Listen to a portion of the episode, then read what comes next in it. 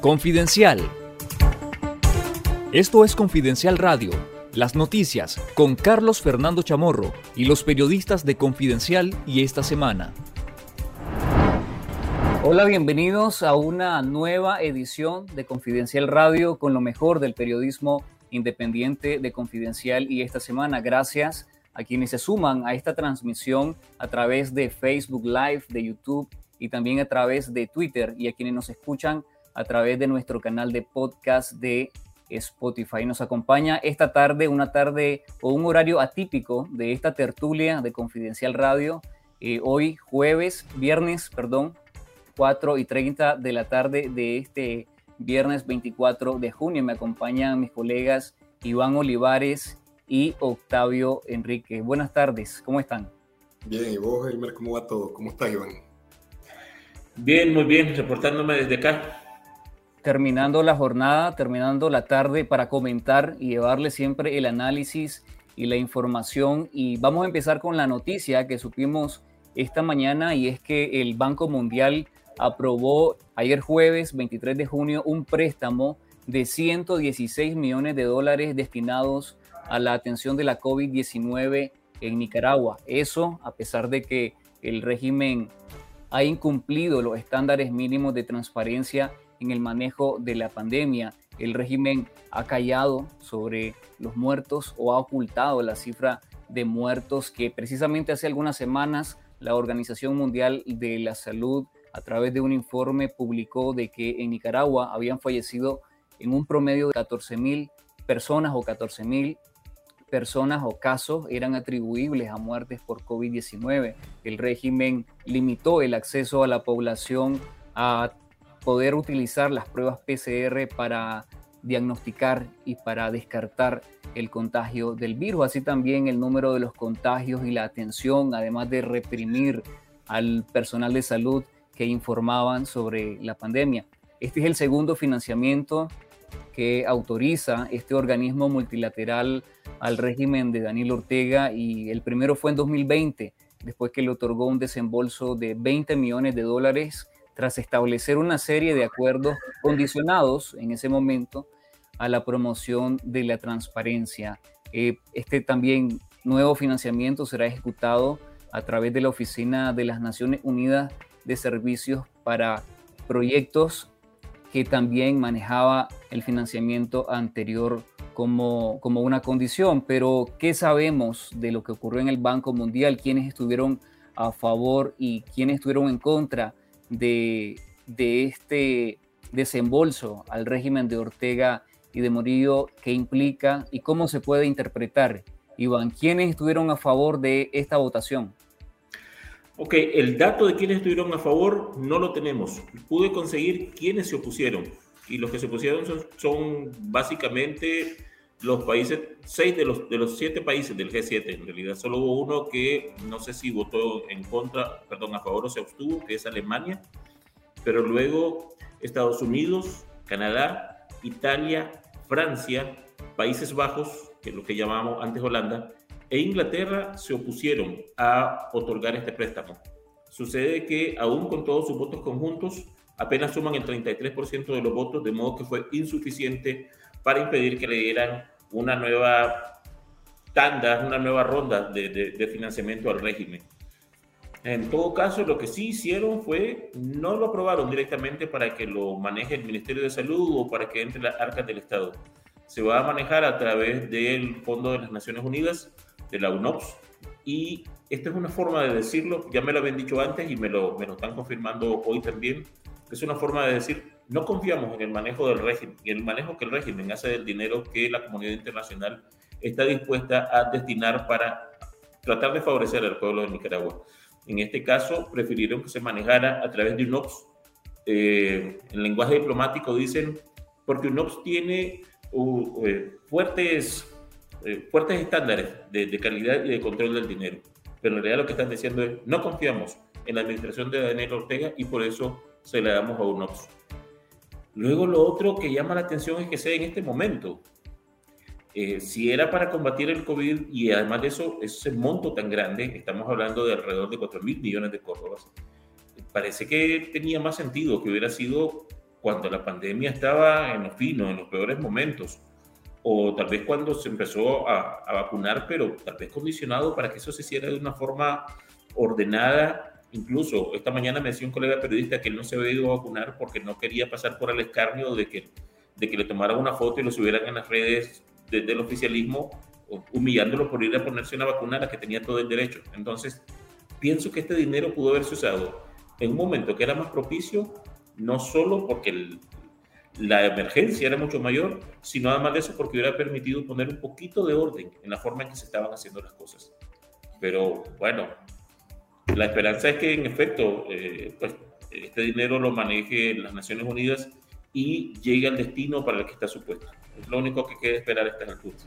Pero después del primer desembolso en 2020 de esos 20 millones de dólares, a pesar de que el préstamo estaba condicionado precisamente a eso, de que no lo manejara directamente el Ministerio de Salud o el gobierno, el régimen siguió deliberadamente ocultando lo que pasaba en Nicaragua sobre la pandemia. Octavio, ¿cómo se puede interpretar este espaldarazo de estos países que votaron a favor del préstamo en el Banco Mundial? ¿Por qué ahora, como dice Iván, por qué esa cifra cuando se supone que la pandemia está prácticamente controlada en el país en el que el régimen la ha minimizado todo el tiempo? Realmente no hay una explicación pues, que podamos dar nosotros como, como periodistas o como ciudadanos. Eh, realmente deja más preguntas y deja un sinsabor grande porque eh, para acceder a estos créditos el gobierno tuvo un compromiso por la transparencia y vos has mencionado una parte de cómo el gobierno falló en ese, en ese tema de la transparencia, que es el tema de no dar información. Eh, recordad que eh, los datos que el MINSA presentaba semana a semana describían un milagro médico en el mundo, ¿verdad? O sea, lo que en Nicaragua nunca nunca pasó, fue todo lo contrario, pues. Hubo un ocultamiento perverso, ¿no? Que costó vidas en, el país y, del cual, ¿cómo es que se llama? Muchas familias lloraron y, siguen llorando a, su, a, sus familiares, pues, por la responsabilidad del régimen. El otro aspecto de la falta de transparencia es que eh, no sabemos en qué se invirtió concretamente este, este dinero, ¿no? Y me refiero a todos los préstamos que llegaron, no solo a los del Banco Mundial, porque habían compromisos, por ejemplo, de publicar los contratos. Eso no es que en tiempo real, o sea, vos no puedes saber en tiempo real quién está adquiriendo o quién está, ¿cómo es que se llama? ¿Quién contrataron para tal servicio? Entonces, si vos te fijas, hay falta de transparencia por todos los extremos de esta historia y una gran insatisfacción de toditos los ciudadanos. Entonces, la pregunta que uno se hace es, el Banco Mundial a hacer las consideraciones para aprobar, o otros organismos cuando hacen las consideraciones para aprobar, realmente hicieron una evaluación.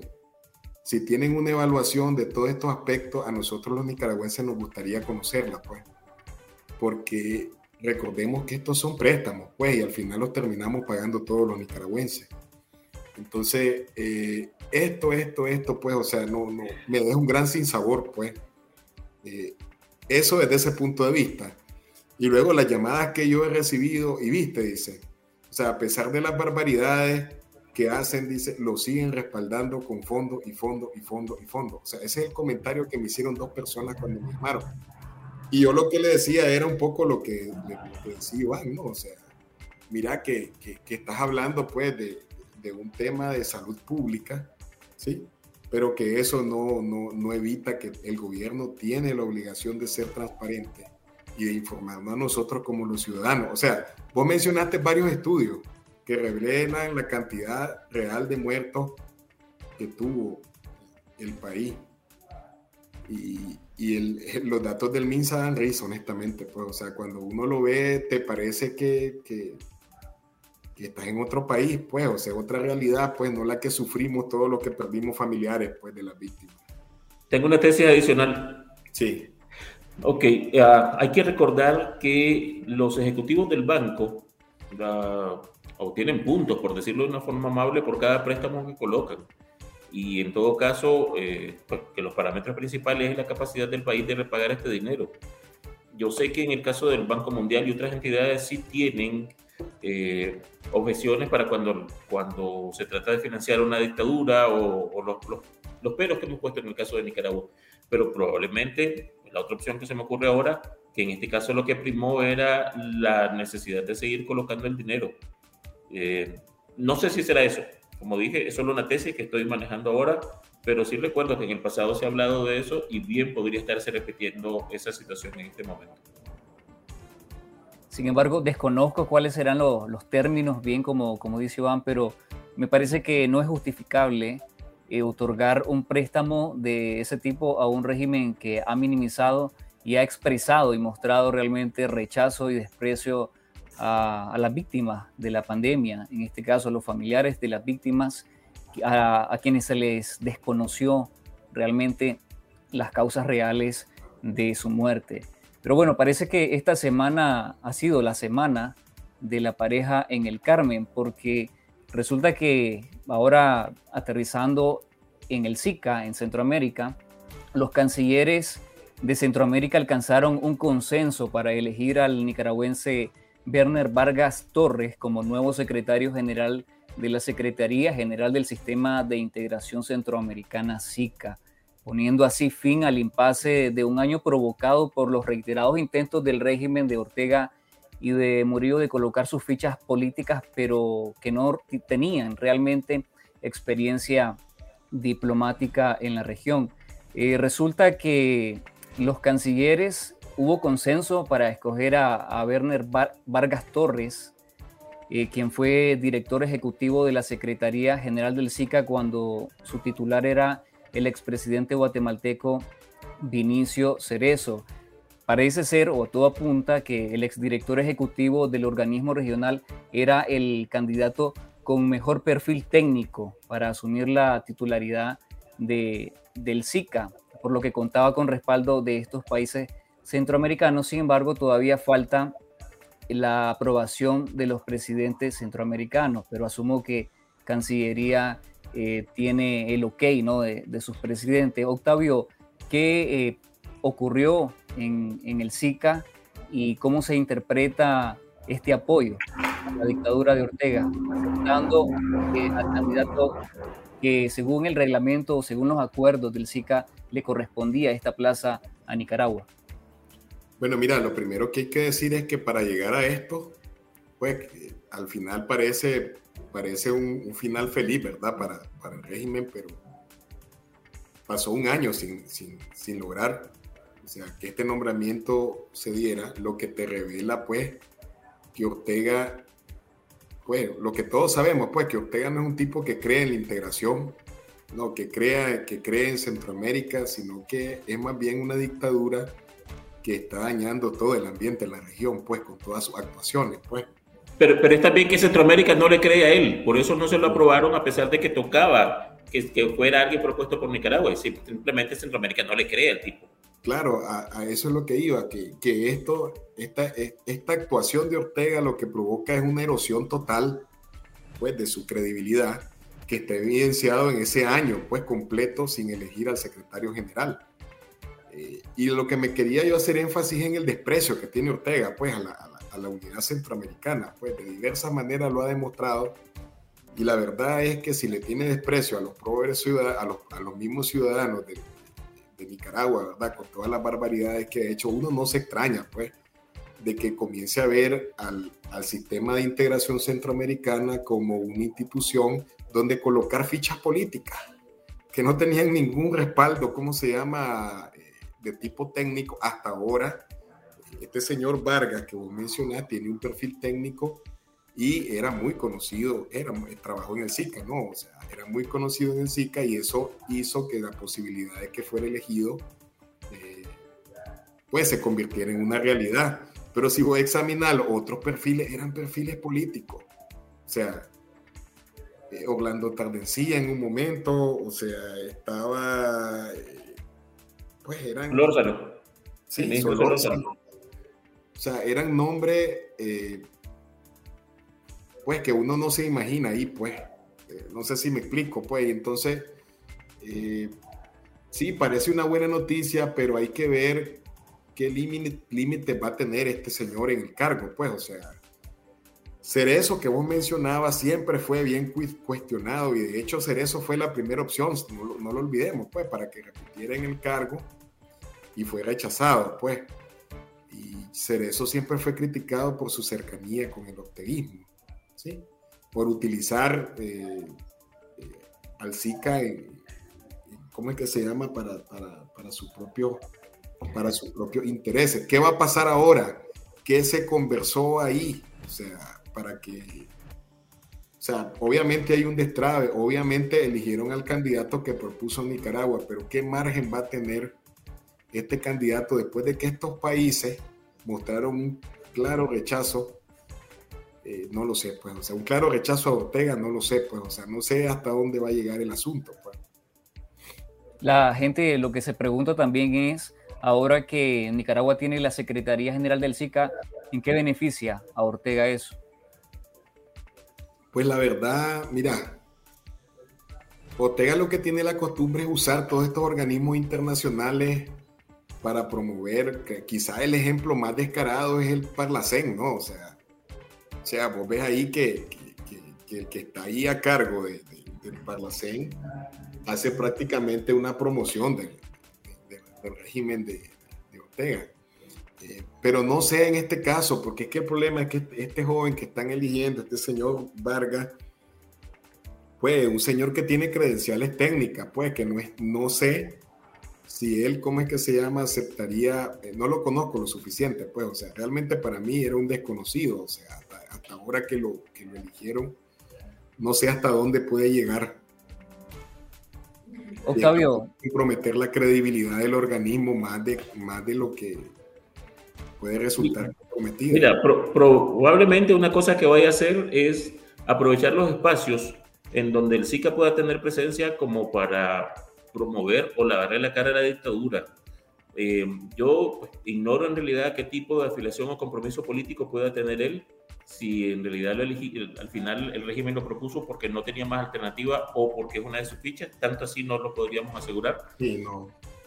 Pero, pero puede ser de que ahora parte de su papel sea lavarle la cara al régimen y, y, que se vea bonito en el concierto internacional. Esa sería una gran ayuda para Ortega, en el supuesto de que alguien le va a creer, ¿verdad? Pero, pero pueden intentarlo.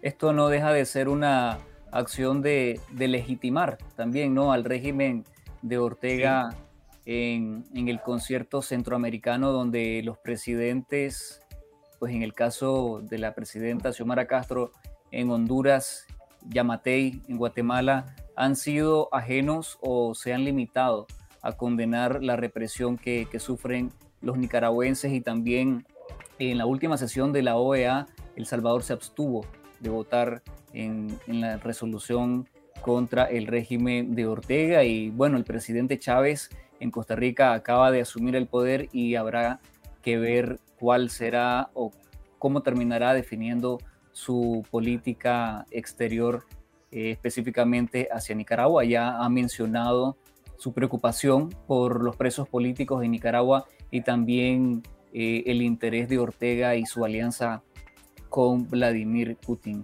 Vamos a, otro tema, a otra noticia de la semana, Octavio, se trata de, la condena contra el sacerdote Manuel García de Nandaime. En aquel momento nos todos vimos el video de la supuesta víctima del sacerdote que había sido presuntamente agredida y que fue eh, propagado ¿no? por, la, por la maquinaria oficialista de sus medios de comunicación, pero resulta que después la supuesta víctima dice que ella no se sentía realmente agredida y que por eso ella no firmó la denuncia y que fue un accidente. ¿Qué es lo que se sabe de este caso? Mira, te voy, a, responder con la mayor honestidad. Este probablemente sea un caso que va a pasar a, convertirse con el tiempo, ¿verdad? Cuando el orteguismo ya haya salido del poder, ojalá que sea pronto. Eh, va a ser, va a ser un estudio de caso. Sí, o sea, porque para mí, eh, pues ellos, ellos, han demostrado con, con crece pues un nivel de descaro en distintos momentos de la historia que francamente cuando uno ve este caso, pues uno ve eh, un punto más para añadir, pues. A ver, recuerda algo. Ella aparece en los medios oficialistas ¿verdad? Acusa, dice, hace dos señalamientos muy delicados. El primero que la agredió, ¿verdad? O sea, que le dio un candado, ¿no? Y el segundo que dice ella es que eh, ella mantiene una relación íntima con el sacerdote, ¿no? Esos son los dos señalamientos clave. Pero luego ella, el 17 de junio, hace una declaración donde se retracta en ese proceso, se retracta y dice que fue un accidente. O sea, que el sacerdote no tuvo la intención de agredirla, que fue un accidente. Y dice que ella en ningún momento, pues, era pareja del sacerdote, lo que hace que se caiga todo el circo que habían montado. ¿Sí? ¿Cuál es la respuesta del régimen? Cuatro días después la meten presa. O sea, y la acusan de falso testimonio. Entonces, ¿qué es lo que la lógica del MERT indica que hubiera ocurrido en un país normal? Si la que es testigo está diciendo que no son los hechos como inicialmente, era que liberaran al sacerdote. esa es la lógica. O sea, el derecho tiene una lógica. O sea, al quedarse sin, sin el principal testigo, lo que tiene que proceder es la liberación del sacerdote. ¿Y, qué, es lo que, ¿y qué es lo que te encontrás en cambio? Que estaban llevando un juicio paralelo en Nandaime, uno estaba en Granada, ¿verdad? Y estaban llevando un juicio en paralelo donde lo estaban acusando por agresión, por la escena donde filmaron un video, si tú vos te acordás, y aparecía con un machete, porque lo estaban, ¿cómo se llama? ¿Cuál es el término que podemos usar? Lo estaban acosando. Acosando, sí, ese es el término correcto. Y entonces él termina siendo condenado por este caso, no por el otro. Entonces, por eso es que te digo que es una escuela de perversidad que queda en evidencia. Octavio, pero la supuesta víctima la acusan y la echan presa por supuesto testimonio falso, pero ese testimonio falso lo hizo frente a la fiscalía, ya firmó una denuncia como para que la hayan acusado después de que dio un testimonio falso.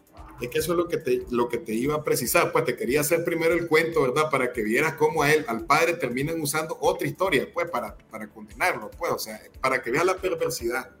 Pero ella misma, cuando se retracta, dice que ella nunca sintió que fue, o sea, ella, ella dice que fue accidental y que nunca estuvo de acuerdo con firmar ninguna denuncia. Entonces, ¿a qué se están refiriendo ellos con falso testimonio? ¿Me entendés? Es que hay una perversidad de todo. Ahora, vos lees el documento judicial y la jueza le impone prisión preventiva a la mujer. Ni siquiera establece dónde va, o sea, dónde va, dónde va a estar detenida. Dice que puede ser en los centros penales del país pero que, ojo, ¿verdad? Que no la traten, dice, como que si fuese culpable, que la traten como que si fuese inocente y no la mezclen con los otros reos. Eso dice el documento. Entonces, ¿qué, qué es todo esto, Elmer? O sea, vos podés imaginar, o sea, esto no tiene ni, o sea, si vos lo llamás proceso es un chiste, pues, o sea, es lo que te quiero decir. O sea, vos mirás todo esto y es una maquinación llena de ilegalidades y una perversidad y un absurdo, pues, o sea, ahí para mí queda en evidencia todo el montaje del que hablamos Iván y yo y, vos la, otra vez cuando hablamos del caso, pues que nos parecían extrañas un montón de cosas. Ahora yo creo que el panorama ya quedó más claro, pues, o sea, está claro que es un montaje, pues. Lo bueno es que su maquinaria de fabricación de, de, de, mentiras es tan burda que siempre fue evidente, pues, o sea, dijo que le habían golpeado con un candado, pero tenía morado así, en, en ambos ojos pues no sé, los candados suelen ser cuadrados. Y, y, en todo caso tendría que haber dado un golpe en uno y otro golpe en otro para generar eso. Eso normalmente tal vez le queda un boxeador, pues, o, o, cuando un tipo golpea, golpea a otra persona, no sé. Pero, pero era un golpe con candado, pero el resultado era ambos ojos morados. Eso era evidentemente falso. Ahora ella, ella los lo creyeron. Un detalle importante de la retractación, fíjate, ella dice que fue al médico al día siguiente, ¿sí? Al día siguiente. Y que la llegaron a buscar en la policía y rodearon su casa. O sea, ponele pues, o sea, ella no firma ninguna denuncia, pero qué clase de maquinaria de intimidación que llegan a rodearle la casa. Quién sabe hasta qué hora estuvieron esa mujer. En el documento dice que hasta las 3 de la mañana, pues. O sea, eh, eh, o sea, queremos un ejemplo de las barbaridades que hacen estos, estos disque impartidores de justicia y la tenés clara, pues, o sea, ahí no hay donde enredarse. O sea, este es un, un sistema. Mira, yo me pongo y digo, pues, o sea, cómo estos jueces, cómo estos fiscales, cómo estos policías tienen la cara para salir al día siguiente de sus casas y mirar a todo el mundo sin sentir vergüenza. Ellos dan vergüenza. Retorcieron todito para quedar bien con el partido en el poder. Aquí no hay nada técnico. Nada, nada técnico. Son una absoluta vergüenza. Todo es muy burdo, como les dije. Eh, no hay ni siquiera un esfuerzo por darle una apariencia de legalidad a estos casos. Y de esa manera el padre Manuel Salvador se convirtió en el primer sacerdote encarcelado, arrestado y condenado ahora en este contexto en que el régimen ha subido de tono también sus amenazas en contra de sacerdotes y de la Iglesia Católica en Nicaragua. ¿Qué ha dicho la diócesis de Granada o la conferencia episcopal, Octavio? Nada. Y, quiero agregar algo. Iván, vos tal vez te acordás. O sea, yo no recuerdo que en los 80 haya, ah, hubo sacerdote detenido. O sea, recuerdo que hubo expulsados, por ejemplo, Monseñor Vega, ¿te acordás? Que era de Huidalpa. Sí. Pero detenidos, pues no recuerdo yo, o sea, no sé si, si, si, si han subido tanto el nivel de, acoso y persecución que ya están marcando un hito en ese sentido. No lo recuerdo, para serte franco, Iván. No sé si... No, no tampoco. Y es cierto, pues, que tengo que tenemos nuestros años, pero en ese tiempo, como que era muy joven y, las noticias tal, vez no me, no me, importaban tanto. Sí recuerdo, porque fue extremadamente sonado, el montaje que le hicieron al, al padre Carballo, sí. del que recordamos todo eso, pero, pero al final de cuentas no se estaba cometiendo delito, así que lo único que hicieron fue someterlo al escarnio, a la humillación, pero no, no nunca lo hicieron preso. Oí mi Iván, si al padre, al padre Nandaime. O sea, ah, sí, fue Nandaime también, ¿verdad? No, no, no, no, fue más allá. No, te estoy hablando del padre, del padre Manuel, o sea, te estoy hablando del caso de ahorita. Al padre, al padre Manuel las notas de los oficialistas eran extremadamente inquisitivas. O sea, que la policía llegó para ver cómo estaba la supuesta víctima, ¿verdad? Y víctima de la agresión de un sacerdote ebrio, o sea, eran los términos que usaron en las notas. Se le cayó todo el circo, hermano. Se les cayó todo el circo. Ese montaje burdo como vos lo calificaste, se les cayó por completo. Ahora, yo esperaría que dijesen algo las autoridades de la iglesia, pero no han dicho nada. Bueno, no he visto Eso también por ningún lado. Sí. sí. Hay otro tema, otra noticia también que generó mucho, mucho debate eh, a nivel pues, nacional entre los diferentes sectores y fueron unas declaraciones que apareció diciendo el presidente del Consejo Superior de la empresa privada, eh, César Zamora, al periodista eh, Carlos, eh, Marcos, Medina, Marcos Medina de Canal 12, en el que se refirió a que han tenido algunos acercamientos y diálogos con, con el gobierno donde el Banco Centroamericano de Integración Económica ha funcionado de facilitador. Iván, ¿qué fue lo que dijo César Zamora y, qué dicen las cámaras del COSEP. Bueno, em,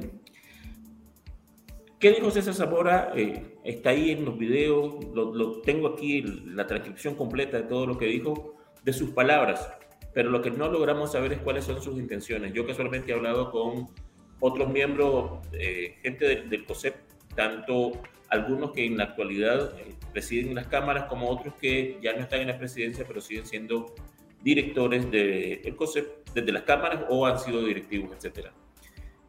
¿Qué quiso decir César? La verdad es que no lo saben y yo he intentado hacer que él me lo diga, pero hasta ahora no, no nos ha contestado.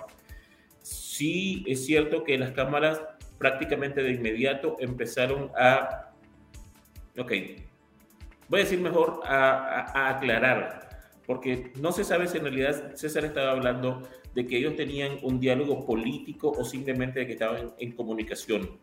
Pero, pero con todo, la intención de él pareció sugerir de que existía algún nivel de diálogo político medio subterráneo gracias a la facilitación del Banco Centroamericano de Integración Económica. Lo que las cámaras están diciendo es, ok, no, no tenemos ningún tipo de diálogo ni nada que se pueda eh, catalogar de político con el gobierno. Lo que tenemos, están explicando, es la normal relación entre un ciudadano o una empresa o un gremio con el gobierno, porque forzosamente tenemos que hablar con ellos. Tenemos, por ejemplo, que solicitar un permiso, una licencia, eh, mostrarte una solvencia para poder seguir importando, por ejemplo, o para poder garantizar que van a recibir las exoneraciones que la ley dice que pueden recibir. Pero esa relación siempre ha existido, o sea, eso nunca Así es. Entonces, pero, pero, ¿cuál fue la frase célebre? Porque es que a mí me han llegado varios comentarios César Zamora dijo que teníamos que sabernos perdonar o algo así. Ah, sí, sí, sí. De, hecho, esa es la siguiente nota que estoy preparando en este momento y que voy a seguir cuando, cuando termine eso. Pero ahorita te leo textualmente lo que él dijo. Ya O sea, eso está al nivel de la calle está dura, ¿así es? ¿O cómo es el, Mira, él dio a conocer que habían diálogos y acercamientos, pero además de eso dijo una cita que dice así, eh, es necesario hacer esfuerzos para atender puentes de comunicación, entendimiento y generosidad, porque el país requiere más pláticas que gritos y sabernos perdonar. Ok, al, final de cuentas todo eso es cierto, pero para sabernos perdonar, recuerdo que en, no sé si eran los años 80 o 90, se decía de que para poder otorgar el perdón, primero tiene que ocurrir que el otro venga a pedirte perdón. Y eso no está ocurriendo. Y en este caso, además de eso, se ha dicho y se ha repetido, perdón, ok, pero no olvido. Y tiene que haber justicia. Y ninguna de esas cosas se ha cumplido. Entonces, no está claro de qué está hablando. El presidente actual de una de las cámaras me dice, perdón, me dice, yo soy cristiano y como tal sé perdonar, pero no me toca a mí perdonar. En todo caso, habría que ver si los que están presos ahora quieren perdonarlos por, por el daño que les hicieron y sus familias, porque, porque se perdieron de estar con, con las personas que amaban. Lo, y estoy hablando ahora de los hijos, de las esposas o los esposos, etcétera, y las madres y los padres que ven a su pariente preso. Pero en todo caso, dice, a quien le toca perdonar es a quien sufrió el agravio. Pero yo, dice, no voy a perdonar, no, no, no me corresponde perdonar. Así es que aún estamos tratando de entender qué es lo que eh, César quiso decir. Algunos dicen que en realidad lo que estaba tratando era de poner el tema en la mesa y esperar alguna reacción. Y hay otros que dicen que es un guion que simplemente le dieron a leer, pues que se lo enviaron del Carmen y se lo dieron a leer. Yo no puedo asegurar una cosa como esa, pero sí les estoy transmitiendo lo que la gente me está diciendo. ¿Cuáles son sus tesis de por qué él tuvo que hacer esto? Y la verdad es que no lo sabremos mientras él mismo no, lo, aclare. de forma suficiente. ¿Y qué dijo Yo creo que el tema no es, o sea, como ciudadano periodista, el tema no es de, de perdón. O sea, el tema de Nicaragua grande es de justicia.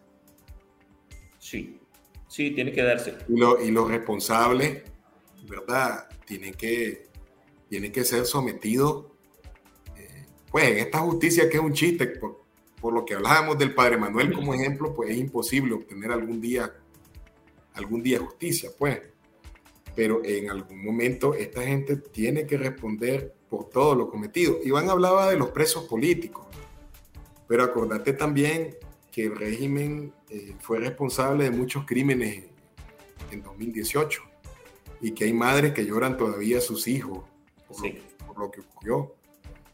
Y, aún, aunque no sean nuestros hijos, ¿verdad? Nosotros los lloramos también como ciudadanos, ¿verdad? Porque eran nuestros hijos, eran nuestros hermanos, nuestros padres, nuestros tíos, eran familia nuestra, todos. Exactamente. O sea, es imposible no, no, no, no, rechazar una actitud que busca solo darle vuelta a la hoja. Nicaragua parte de lo que, de lo que ha sufrido es precisamente porque ha venido eh, aplicando eso de perdón, olvido, perdón, olvido. O sea, yo creo que la gente quiere justicia, pues. Y, una declaración como la de, la de Zamora y la gente que representa Zamora, que no sabemos, como, quien, como dice Iván, tendría que explicarlo más bien él, eh, suena muy mal, suena terrible, pues, porque la gente, hay gente que está en el exilio, que se separó de su familia también, hay gente que ha sufrido mucho, pues, y no es un asunto de, darle vuelta a la hoja y ya está, pues. Sí, no puede ser. ¿Y qué dijo? ¿Y qué dijo César Zamora sobre los presos políticos, ex dirigentes del COSEP, José Danaguerri, Mike Healy y Álvaro Vargas? Dijo, dijo, nos duelen, pero estamos apoyando a sus familias. Pero es todo lo que dijo. No hubo ninguna referencia. Hay 10 palabras, creo, y ninguna otra cosa más. Ahora, uno, uno, de los actuales directivos del COSEP me explica de que probablemente, en el fondo, en realidad no pueden decir más porque dice, uh, o sea, él, me debe entender que el COSEP como tal sí está haciendo algunas gestiones por ellos, no me explicó qué tipo de gestiones. Yo no supe si era, por ejemplo, conseguir que tuvieran un colchón más cómodo o que si les pasaran una botella con agua, o no, no supe. Él, él no, lo, no quiso hacer referencia, pero sí me dijo que, dada la situación en donde esto está, en realidad, uh, no se está haciendo, como te digo, dado que nada de esto es legal, entonces las gestiones que se pueden hacer tampoco son de tipo legal, son más del tipo de tratar de, incidir para que, para que los traten mejor o a lo mejor, en realidad no lo sé, pero sí me dice, eh, no podemos hablar de esto porque entonces lo que estamos haciendo por ellos se echa a perder. ¿Sí? Y es lógico, pues si, si aquel te va a hacer un favor porque quiere hacerlo, porque al final de cuentas nada de esto es legal, entonces, y vos lo contás, pues perjudicar a las personas por, por las que estás haciendo esa gestión. Entonces, dice, nos vemos obligados a no hablar acerca del tema. Bueno, la otra... habló su presidente, sí, no, o sea... Igual el que está dando las declaraciones, que es el que provoca, te digo yo, toda esta polémica es el presidente del COSEP, o el que quedó de presidente después de la detención de, Michael Healy, ¿no? Sí, yo creo que se supone de que, de que el presidente debería de reunir el consenso, ¿no? O por lo menos el sentir o de lo que realmente está pasando a lo interno de la organización, pero luego que salgan las cámaras y ratifiquen, que refuten las palabras de, de César Zamora o lo que quiso o lo que pretendió o la intención que tenía con sus declaraciones, bueno, ahí están las notas de Confidencial. Les invitamos a, seguir la cobertura sobre este tema del que Iván le está dando seguimiento. Iván, la noticia también de la semana pasada en la que el régimen de, Ortega eh, anuló la, única medida obligatoria que había tomado en el marco de la pandemia, que era solicitar como requerimiento eh, migratorio, como requisito migratorio para ingresar a Nicaragua, la prueba o los resultados negativos de una prueba PCR de COVID-19 generó muchas expectativas en el país, pues para la gente que quiere ingresar, que quiere salir, pero parece que no es suficiente para las aerolíneas estadounidenses que no están en el país desde marzo de 2020 a causa de la, a causa de la pandemia. ¿Por qué no es suficiente? ¿Cuáles son las razones que tienen estas aerolíneas estadounidenses para no regresar al país? Ok, les están, porque eh, ya se canceló la exigencia de presentar una prueba negativa de COVID. Muy bien. Pero están diciendo que las personas que no tengan su esquema de vacunación completo, entonces sí deben de presentarlo. Y esto imposibilita que en algunos casos, algunas tripulaciones puedan volar a Nicaragua porque no todos han completado el esquema de vacunación, en parte porque hay gente que simplemente no cree en que estas vacunas funcionen, hay gente que muy extraño, pero hay gente que es antivacunas y no se las han puesto. Y dado que en esos países existe libertad para que vos decidas si te vacunas o no, entonces nadie los ha obligado. Resulta que si un tripulante no tuviera su esquema de vacunación completo, tendría que hacerse la prueba PCR. pero las aerolíneas no tienen definido. Las aerolíneas no dicen, ok, el martes de la próxima semana en el vuelo de tal hora que va rumbo a Managua, la tripulación va a ser Elmer, Octavio, Iván. No está definido de esa manera. Y como no está definido así, entonces no es posible para ellos poder cumplir con esta exigencia en los casos de los pilotos que no tuvieran completo su esquema de vacunación. Y por eso las aerolíneas no pueden regresar. Ahora, no es la única razón por la que no pueden hacerlo.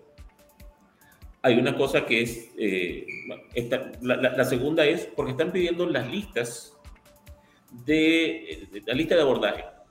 El régimen lo quiere para ver simplemente quién es cada persona que está regresando a Nicaragua y ver si lo van a expulsar o lo van a arrestar una vez que salga del aeropuerto.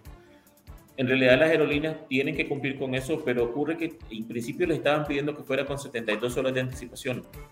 Pero eso no es posible. Al final de cuentas, vos podés comprar un boleto 30 minutos antes de que ese avión salga. Y si cumplís con todos los requisitos, eh, incluso si vas sin maleta, vos podés comprarlo e, y, y viajar. Entonces era muy difícil que se pudiera cumplir ese requisito. Me dicen que lo que hicieron fue que les permitieron que lo presentaran, que presentaran una lista previa, 72 horas, y luego hicieran las actualizaciones cuando, con, mucho menos tiempo. Pero tiene un problema adicional. Quiere que le pasen la lista en Excel, únicamente en Excel. Y las aerolíneas funcionan con otros esquemas integrados que son mucho más complejos, por los que pagan centenares de miles de dólares, no sé qué cantidades, y me explicaban que para esto tendrían que contratar personal adicional o simplemente desviar a alguien para que se pusiera a llenarle al gobierno de Daniel Ortega y Rosario Murillo una lista en Excel para que sepan quién está viajando a Nicaragua. O sea, está bien que uses Excel para tus cosas, pero no puedes exigirle a los demás que regresen al pasado para comunicarte algo del presente. Y todos esos tecnicismos impiden que las aerolíneas sigan eh, volando, a, volando a nuestro país. Porque, bueno, me, me decían otra cosa. Al final de cuentas, no todas las personas que vienen en un avión abordaron ese avión en el aeropuerto del que salió. Algunos hicieron escalas. Algunos podrán estar volando ahora de Francia o de Australia o donde se te dé la gana, ¿verdad? Para tomar un avión, ya sea en Houston o en Miami o en la costa oeste de Estados Unidos, para, para viajar a Nicaragua. Y en esos casos es mucho más difícil poder integrar a esa persona al manifiesto de vuelo. Pero no solo eso, si una vez que esa persona llega al aeropuerto donde va a abordar el avión rumbo a Managua, resulta que no está en la lista autorizada y la aerolínea le dice, mire, don Iván, usted no puede subirse a este avión porque el gobierno de Nicaragua no lo prohibió. Yo como pasajero podría exigirle a la aerolínea, primero que me pague mi boleto de regreso, porque me hicieron perderlo. O sea, si, suponete que venía de Francia, ¿verdad? Uno. Y dos, también podría exigirle que me pagaran la habitación de hotel y las aerolíneas simplemente no están para estar destinando recursos adicionales para eso, únicamente porque el gobierno de Nicaragua quiere saber quiénes son las personas que llegan allá para saber si te arrestan o si te regresan. Así que mientras eso no se resuelva, el país va a seguir perdiendo. Tomemos en cuenta una cosa. lógicamente, la distancia entre Managua y Miami es más corta que la distancia entre San José y Miami. Okay, eso es un hecho geográfico. Pero volar de Managua a Miami cuesta más de 900 dólares. Mientras que volar de San José a Miami cuesta alrededor de 350. Eso es variable, lo sabemos. Pero cuesta más o menos un tercio de lo que cuesta la otra cosa. ¿Y por qué? Porque hay mayor competencia. Mientras en Nicaragua solamente hay dos aerolíneas sirviendo el destino Miami, de modo que pueden cobrar lo que quieran. Oferta y demanda, ellos son los únicos que tienen oferta, nadie más la, la tiene, pueden cobrar lo que quieran, y lo hacen. Están cobrando lo que quieren. Y se requiere por eso que haya mayor competencia, abrir los cielos a las aerolíneas estadounidenses, cumplirles lo que piden para abaratar los costos y para que haya más, mayor cantidad de asientos disponibles para volar los destinos en Estados Unidos. Esto quiere decir que no existe realmente una verdadera apertura o las expectativas que habían alrededor de eso y que Nicaragua sigue siendo el país en la región, en Centroamérica, que pone requerimientos que son muy difíciles de cumplir para las aerolíneas. Llegamos, estamos cerrando la tertulia de, Confidencial Radio. Gracias por acompañarnos. Gracias a Octavio, gracias a Iván y les invitamos a toda la audiencia a visitar Confidencial, donde continuamos con la cobertura eh, día a día, también el fin de semana. Hay otra noticia que, se quedó por, por fuera, pero que les invitamos a, visitar Confidencial para ponerse al tanto y es precisamente de que Ortega no logra sacar a Nicaragua de la lista gris de, del GAFI, el, Grupo de Acción Financiera Internacional votó por mantener a Nicaragua dentro de su lista gris porque se mantienen las deficiencias significativas que impiden declarar que el país cumple de manera satisfactoria las recomendaciones del organismo. Llegamos al final, gracias por su sintonía, les invitamos a visitar el canal de YouTube de Confidencial donde cada día les presentamos los reportes noticiosos diarios. Este fin de semana, el domingo, tendremos una edición especial de esta semana con Carlos Fernando Chamorro y el miércoles de esta noche con Cindy Regidor. Gracias a todos y que tengan un feliz fin de semana. Esto fue Confidencial Radio. Escuche nuestros podcasts en Spotify y visítenos en confidencial.com.ni con el mejor periodismo investigativo.